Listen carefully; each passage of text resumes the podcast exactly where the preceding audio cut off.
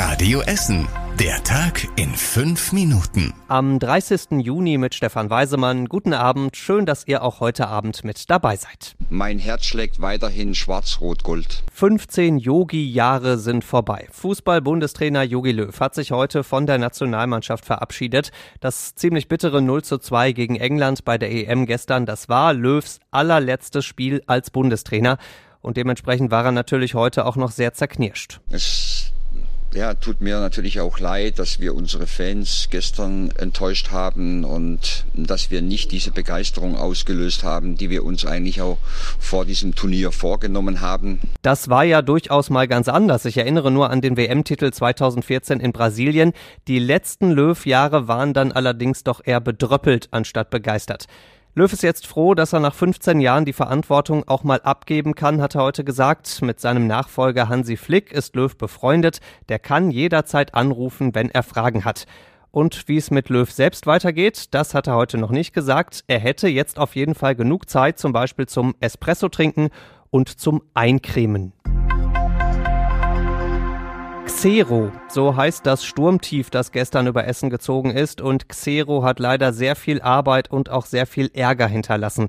Die Feuerwehr musste zu 150 Einsätzen bei uns ausrücken, vor allem in Krei, Leite, Freisenbruch und Horst. Da sind Keller und Unterführungen vollgelaufen, einige Gullideckel wurden hochgedrückt und auch ein paar Bäume sind umgestürzt. Ziemlich heftig hat's die Menschen im Breckmannsfeld in Krai getroffen. Da ist unter anderem eine große Modelleisenbahnanlage in einem Keller überflutet worden. Der Besitzer hat ganze 40 Jahre an dieser Anlage gearbeitet. In kurzer Zeit gestern Abend war fast alles kaputt. Der Besitzer ist nur froh, dass zumindest seine Koi-Karpfen die Flut gestern überlebt haben. Größerer anderer Einsatz noch in Heidhausen. Da ist bei Lidl die Zwischendecke eingestürzt. Da war so viel Wasser auf dem Dach, dass die Decke das irgendwann einfach nicht mehr ausgehalten hat. Der Supermarkt musste deswegen heute erstmal zubleiben. Zumindest eine gute Nachricht bei diesen ganzen vielen schlechten Nachrichten gibt's. Bei diesem Unwetter ist niemandem etwas passiert.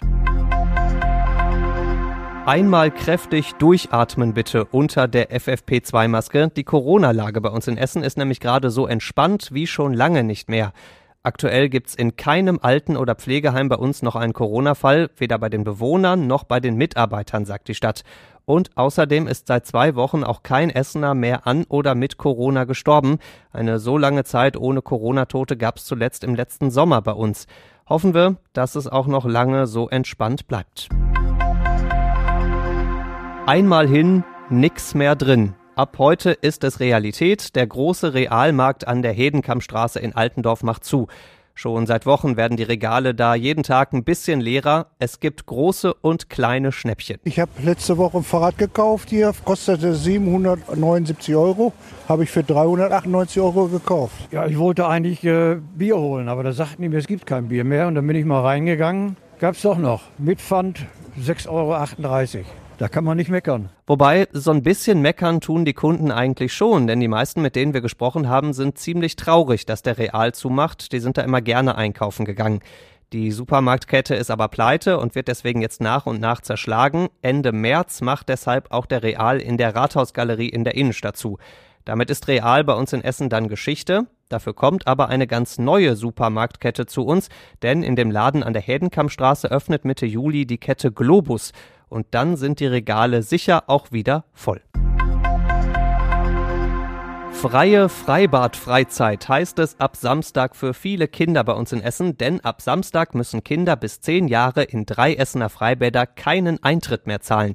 Gilt für das Grugerbad, das Freibad Oststadt in Freisenbruch und das Freibad in Kettwig.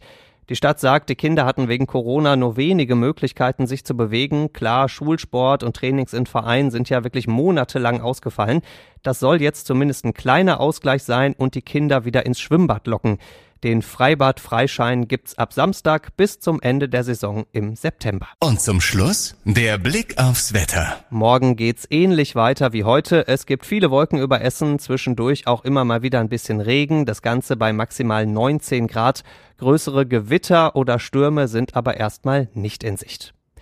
Die nächsten Nachrichten bei uns aus Essen gibt's bei Radio Essen wieder morgen früh ab sechs. Bis dahin wünschen wir euch einen schönen Abend. Das war der Tag in fünf Minuten. Diesen und alle weiteren Radio Essen Podcasts findet ihr auf radioessen.de und überall da, wo es Podcasts gibt.